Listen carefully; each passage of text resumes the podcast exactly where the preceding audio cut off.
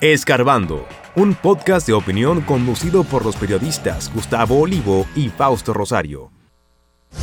Diputados aprueban juicio para los miembros de la Cámara de Cuentas. Vocero de la Fuerza del Pueblo acusa a PRM de querer entregar la Cámara de Cuentas a Guillermo Moreno. PRM afirma que los que se oponen al juicio a miembros de la Cámara de Cuentas son contrarios a la transparencia.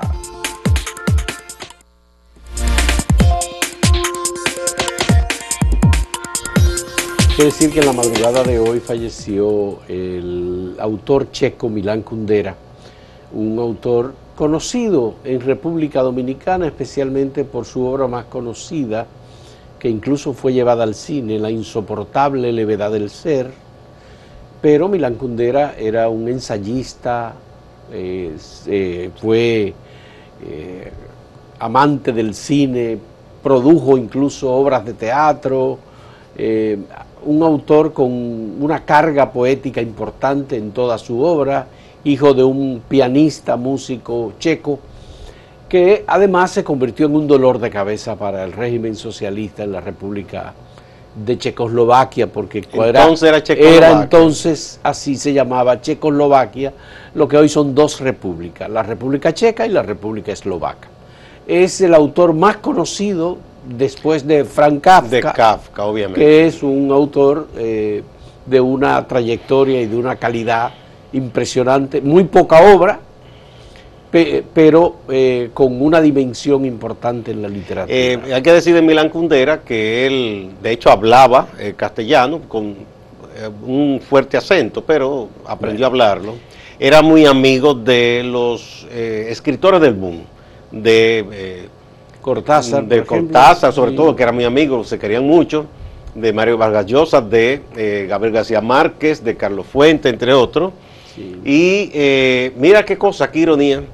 Igual que lo que ha hecho Daniel Ortega con Yoconda Belli y con Sergio Ramírez, a él, el régimen checo, que por sus críticas, críticas sutiles, porque es como con burla y aparecen en sus personajes y en sus libros, eh, no gustaba eso al régimen y le despojaron de la nacionalidad. Lo despojaron de y él, él se hizo, estaba en Francia y el, y, el presidente Mitterrand dijo, no, no, pues usted, si quiere la nacionalidad francesa, usted la tiene. Ciudadano francés. Y ahí vivió, enseñó, eh, compartió con muchos autores. Luego él regresó tras la caída del régimen que había en, Checoslovaquia y la división, se fue a la República Checa porque él es checo, y ahí eh, volvió y recuperó, digo, de, no recuperaron de nuevo el pasaporte checo. Sí, porque que, eh, un patán, un dictador, no puede quitarle la nacionalidad a una persona. Es una medida administrativa arbitraria.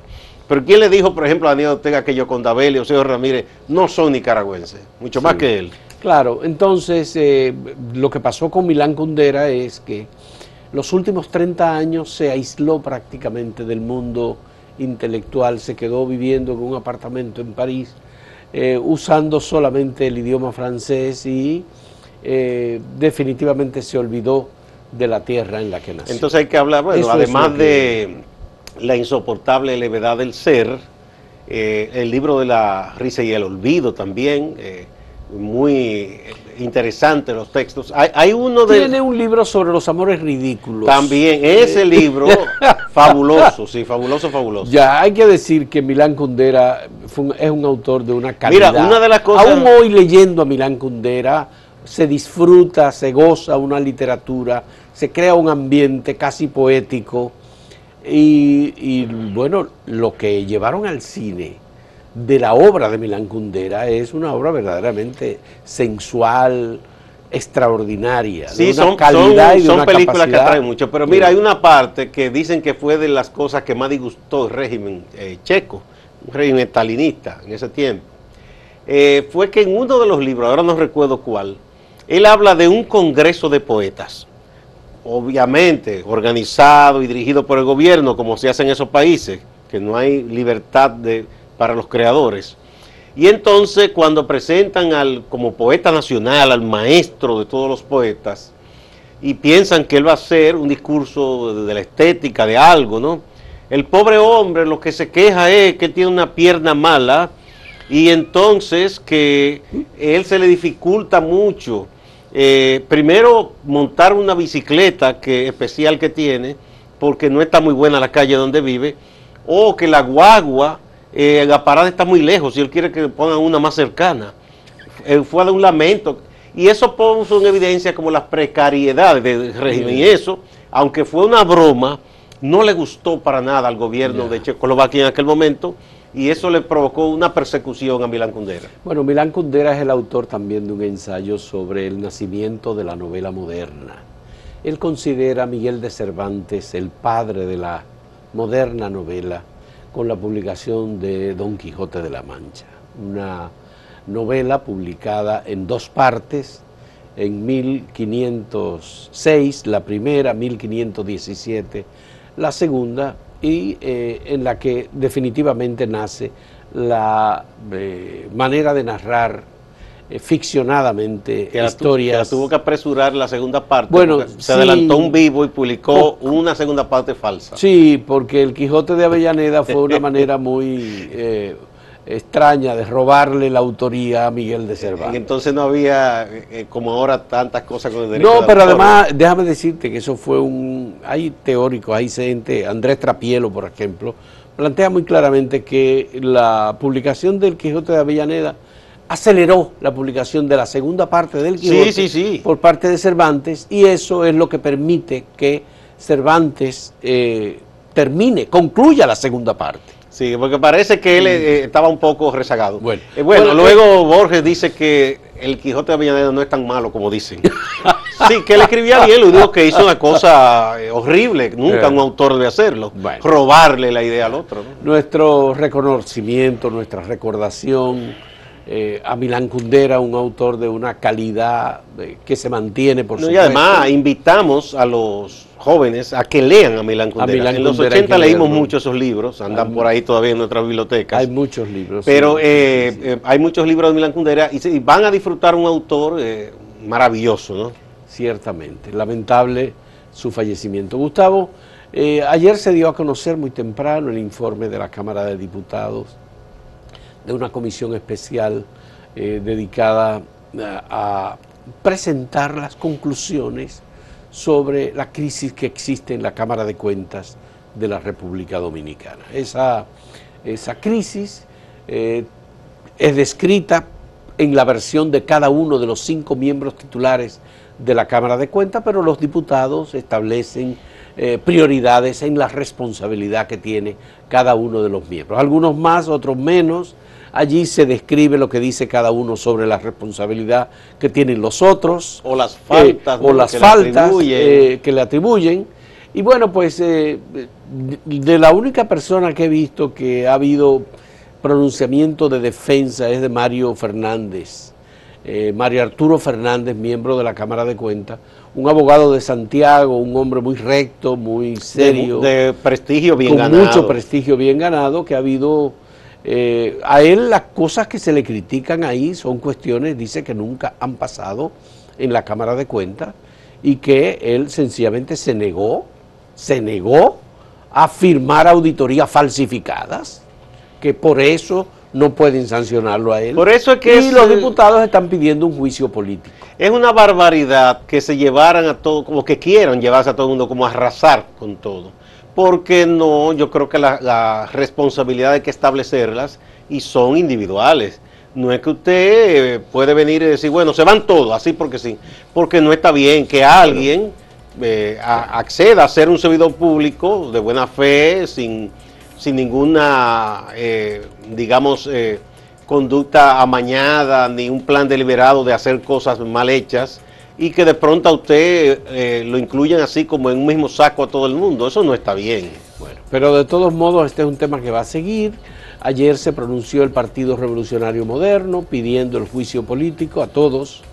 La oposición, sobre todo Fuerza del Pueblo y el PLD, han dicho que no va, que no están de acuerdo con el juicio político. No hay mayoría por parte del PRM en la Cámara de Diputados para el juicio político. Al final, evidentemente, va a concluir esto con el no juicio político. Eh, Pese al, informe de la comisión oficial y a, un informe que tendría que aprobarse en la Cámara. Eso tiene que ir a la Cámara primero, al pleno de la fue la comisión que falló. Entonces, si se aprueba en la Cámara, entonces se envía al Senado. Ya. Pero bueno, vamos a presentarle la, la pregunta que tenemos para ustedes en el día de hoy. Por lo que usted observa, ¿cómo se decidirán las elecciones presidenciales de mayo del 2024? ¿En primera vuelta o en segunda vuelta? Dos posibles respuestas. Volvemos un momento.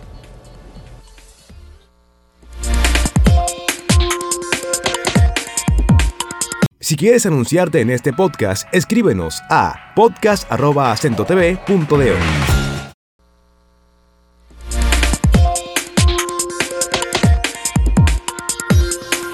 Siguiendo con esto de la Cámara de Cuentas, eh, Fausto, la Cámara de Cuentas de la República Dominicana, que hay que recordar que es una de las instituciones del Estado Dominicano más antigua, prácticamente se creó con la República. Y eh, debe jugar un papel que todavía estamos esperando a que en algún momento juegue ese papel, que es el de ser la entidad que vela por el buen uso de los recursos y el patrimonio del Estado en general.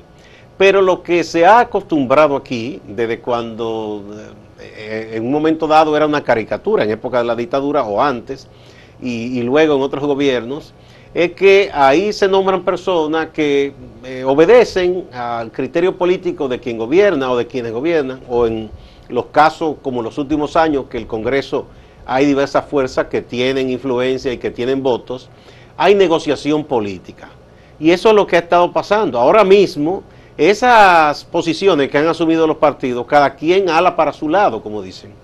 Eso es lo que quieren. Por ejemplo, está el caso de Fuerza del Pueblo y PLD, que se sabe que tienen gente de esos partidos ahí en la Cámara. y que han hecho determinado papel al servicio de esos partidos, o torpedeando cuando se trata de una auditoría que puede perjudicar a uno de los suyos, ¿verdad? O tratando de atacar al, a quienes ellos entienden que no están eh, trabajando de acuerdo con sus eh, intereses políticos. Eso es lo que ahí está pasando, no es otra cosa. y por, eso, es difícil que haya un acuerdo, Fausto, eh, con eso que se quiere hacer, porque la Cámara de Diputados sabemos que en este caso es más diversa.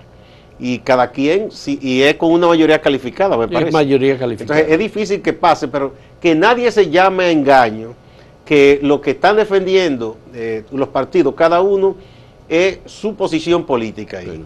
todo el mundo sabe que Rubén Maldonado es una persona que es muy espontáneo cuando habla. Él es diputado, él era el vocero de los diputados del PLD. Fue presidente de la Cámara. En fue presidente de la Cámara, ahora es el vocero de los diputados de Fuerza del Pueblo. Rubén Maldonado dio unas declaraciones en donde acusa al PRM de querer entregarle supuestamente la Cámara de Cuentas a Guillermo Moreno. Yo no entiendo cómo es que Guillermo Moreno puede asumir o puede ser el dueño de la Cámara de Cuentas, cuando en realidad todo lo que se dice y se conoce es que si hay una persona políticamente influyente, que incluso está en el Congreso, en el Senado de la República, es una persona de fuerza del pueblo, que es Félix Bautista y que Félix Bautista es una persona que, tiene, sus fichas una ahí influencia decisiva no desde ahora sino desde hace varios años con una capacidad extraordinaria para transformar cosas, informes. Bueno, hay que recordar eh, tristemente célebre una expresión de una persona que presidió la Cámara, no hay que mencionar su nombre, ya incluso esa persona no está en esta vida, que en un momento dado dijo, no, no, pero en esa auditoría, el ingeniero Félix Bautista, ahí no se encontró nada en el momento en que verdad eh, se estaba se estaban manejando cifras eh, gruesas. Entonces yo no, no veo razones por las que Rubén Maldonado tenga que incluir a Guillermo Moreno y a su partido Alianza País en el tema de la, de la Cámara de Cuentas. Que en algún momento alguien haya dicho o sugerido que la doctora Aura Celeste Fernández podría ser. Que es la señora esposa de Guillermo. Que es la esposa de Guillermo. Podría ser miembro de la Cámara. Eso es otra cosa. Pero ya eso se habló en un momento dado, pero ahora no se ha hablado de eso. Pero Aura Celeste es una persona con una calidad y con una resiedumbre ética, histórica, reconocida. Y el propio Guillermo. Y además que tiene sus propios méritos. Fausto, y el propio Guillermo, usted puede estar a favor o en contra de lo que opine Guillermo o sus posiciones políticas, te pueden gustar o no, pero a Guillermo Moreno nadie lo puede señalar con una persona que le falta integridad. Que esté traficando, por ejemplo. Y si hablamos de que es político, no. que no es el caso, porque eso es un invento de eh, eh, este diputado, pero en caso de que sea que, se, que alguien lo proponga, si vamos a eso, ahí hay personas políticas o que obedecen a partidos políticos. Entonces, que no dejemos de cosas. Estamos hablando del caso de Fuerza del Pueblo, que es una organización nueva que está insertándose y que está haciendo una labor con miras a una puja electoral. Nueva de nombre, porque la gente que está ahí tiene ya un historial. Está bien, pero digo nueva como Fuerza del ah, Pueblo. como ese no. Porque no vamos a decir que Fuerza del Pueblo es el Partido de los Trabajadores Dominicanos, PTD. No, no, este es una parte de eso, una parte del PLD. Bueno, porque no es el PTD, el PTD era un partido eh, marxista-leninista, maoísta. Hace muchos años. Hace muchos años. Ahora no es así. Es verdad que Peñita es el secretario general, pero Peñita ya es leonelista. Bueno, y ahí hay gente que le gustan las cosas de Vox, de Bukele, de, esos partidos de extrema derecha de España. No, no, no es adecuado llegar a estos extremos en la disputa política para señalar una responsabilidad del Partido Revolucionario Moderno con el tema de... Porque en realidad, si el PRM es el partido de gobierno, debía estar aspirando a tener el control total de la Cámara de Cuentas. No, y que ninguno puede acusar al otro. De, de, este quiere tener el control porque todos quieren tener influencia y gente suya en la Cámara que se dejen de cosas. Bueno, siempre se ha negociado eso. Eso. Y, la división de ahora es porque hubo una negociación, evidentemente, y hay gente de corrientes distintas. O no, nos olvidamos, siempre ha habido esa influencia y hasta trampas. Recordemos que en el 78 que eh, el Partido Reformista y Balaguer y su gente se robaron cuatro senadurías, no hay otra forma de decirlo, para quedarse con el control del Senado, para tener el control del nombramiento de los jueces, que entonces lo hacía el Senado, y de la Cámara de Cuentas. Y por eso ningún reformista pudo ser sometido a la justicia en ese tiempo. Eh, yo no sé si tú te fijaste en un detalle, hasta ahora yo no he visto en el informe de los diputados ningún señalamiento sobre la acusación penal que se hizo contra Yanel eh, Ramírez. Eh, una acusación. una acusación penal que se hizo, por supuesto, acoso sexual. Eso no ha salido en los diputados. Incluso hay de las compañeras suyas en la que dicen que él lo, último que le faltó, dicen, haberle dado con el mallete de la presidencia de la Cámara de Cuentas. Eso como que se ha caído, no sé. Bueno, es que no hay, el Ministerio Público investigó, por lo que tenemos entendido, no hay ningún resultado eh, que indique que eso se haya que tenga validez la denuncia. Que tenga validez la denuncia. Fue un uso desconsiderado de un recurso en el que la gente se solidariza y es un tema indigna, un tema sensitivo, el tema de la violencia de género, el abuso de poder. O el acoso de cualquier tipo. O el acoso, bueno, pero se utilizó en un momento para sacar de la presidencia a Yanel Andrés. Y parece que lo, consiguieron. Bueno, vamos a los que lo consiguieron, lo que digo es, Gustavo. Lo consiguieron porque es difícil que a él lo dejen ahí. Bueno, me parece, va a ser muy difícil. Bueno, vamos a otra pausa y antes a presentarles de nuevo el sondeíto. Por lo que usted observa, ¿cómo se decidirán las elecciones presidenciales? La de 2024, obviamente. ¿Será en primera vuelta o en segunda vuelta?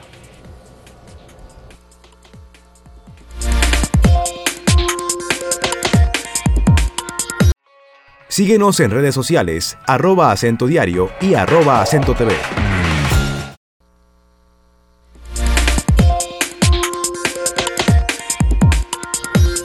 Bien, vamos a ver los datos que hemos recibido sobre la pregunta de cómo se decidirán las elecciones. la respuesta en el portal, en acento directamente, el 72.73% dice que las elecciones se decidirán las presidenciales en primera vuelta. Y el 27.27% dice que serán eh, decididas en segunda vuelta. Vamos a ver en Twitter cómo ha respondido la gente. En Twitter igual es mayoritario porcentaje de quienes piensan que habrá una decisión en primera vuelta, 69.5% contra 30.5% que opina que será en segunda vuelta. Bien. Veamos en YouTube cómo es el resultado. El 68% piensa, aquí votaron casi 4.000 personas, que en primera vuelta es que se van a decidir las presidenciales. Y el 32% cree que se van a decidir en segunda vuelta. Ya sabemos las apuestas. Los PRMistas apuestan a que haya decisión en primera vuelta, porque ellos están punteros en los porcentajes, y la gente de Fuerza del Pueblo, el PLD, aspiran a una segunda vuelta. Aquí está la opinión de Fran David Cijarón, dice. El doctor Leonel Fernández, próximo y seguro presidente de la República Dominicana. Con la fuerza del pueblo venceremos cada día somos más. Pero no habla de la pregunta. No, no dice, no dice nada. Él aprovechó para hacer propaganda. El dominicano ausente, ausente, dice, para mí hay 3 millones que viven en extrema pobreza, son los que deciden y son los que van a comprar. Siendo yo, no votaría por ninguno como están las cosas. Ese es un abstencionista. Un abstencionista, sí. Eh, Orlando Taveras dice, como, como yo las, como veo las cosas debe ser es en la quinta vuelta que se va a saber quién ganará. No hay quinta vuelta. Esa maquinaria del PLD, más Leonel Fernández, Ramfi, Yadira Marte. Óigame Óigame, sí que es eso. No, no, pero no, no, no, están respondiendo la cosa. No, pero además hay, hay unos fantasmas que mencionar. Armando de la Paz, dice, Luis Abinader a las 12 del mediodía van a dejar de contar, o sea, en media vuelta, cuatro, eso es un poquito también de propaganda es exagerada. también, sí. Alex José dice, Luis tiene ya un 40 seguro, pero los del PLD morado y verde se van a unir para la segunda vuelta y ahí ganan. Dice, bueno. ¿Alguna otra opinión más? Eh, aquí Emelindo Mota Benítez dice, creo que es muy temprano todavía para determinar eso. Dependerá de cómo vaya la economía en el país y de algunos factores externos. Bien. Señora, muchas gracias por sus puntos de vista y sus opiniones. Y pasamos con Máximo Laureano, nuestro compañero en Santiago, que nos tiene un reporte. Adelante, Máximo. Gracias, saludos, compañeros. La dirigencia del Partido de la Liberación Dominicana en Santiago está convencida de que el impacto de la marcha del pasado sábado en la capital fue muy contundente. Por eso buscarán replicar estos resultados en Santiago. Y ya se ha anunciado que el próximo 13 de agosto marcharán en Santiago con los mismos métodos, es decir, exigir la rebaja de los precios de la comida, entre otras cosas, según valoró ayer en este espacio la ex gobernadora de Santiago, la ingeniera Aura Toribio. Y a propósito de la política, la dirigencia de Fuerza del Pueblo en Santiago ha anunciado que se inscribieron al menos 210 precandidatos a distintas posiciones por esa organización para las elecciones municipales y congresuales del año 2024. En el Partido Revolucionario Moderno alegan que todo está definido en cuanto a las candidaturas, a las precandidaturas en Santiago. No obstante, la reserva de la candidatura a senador por Santiago sigue siendo una incógnita de que si Eduardo va, si repite como candidato o si buscarían la opción de Julio César Valentín de justicia social. Eso se sigue discutiendo. También está en veremos el asunto de Tamboril, donde el partido acordó que se elegiría el candidato por una votación de delegados, pero que luego se ha hecho una especie de reserva disfrazada porque no se le permitió a los precandidatos inscribir su sus precandidaturas. Hay un lío en Tamboril que todavía no se define.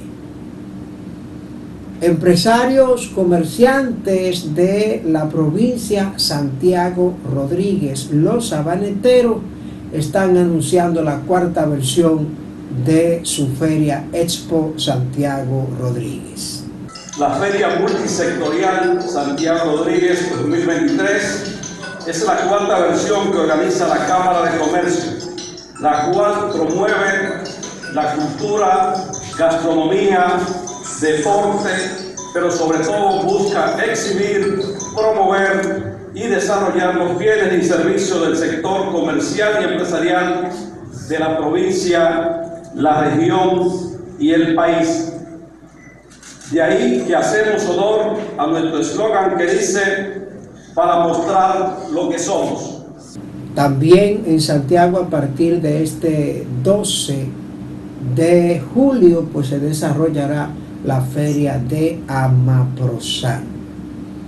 El Norte Dominicana informa que este miércoles 12 de julio técnicos estarán adelantando trabajos para sustituir el transformador T2 de la subestación de la gallera, por lo que los circuitos gallera 112, 113 y 114 estarían fuera. Y se advierte a los usuarios de esa zona cercana estar pendientes. Sectores afectados serían el Dorado 1, Las Damas, Olla del Caimito, Cerro Hermoso, Urbanización Casilda, Los Cerros de Gurabo, de manera parcial. También se habla de que el Edén, Gurabo al medio, calle Francisco Guzmán, La Ermita, Gurabo arriba, Gurabo, Miraflor, entre otros sectores, ya están avisados distante pero pendiente, actualidad y objetividad desde Santiago. Siga con la programación de Acento TV.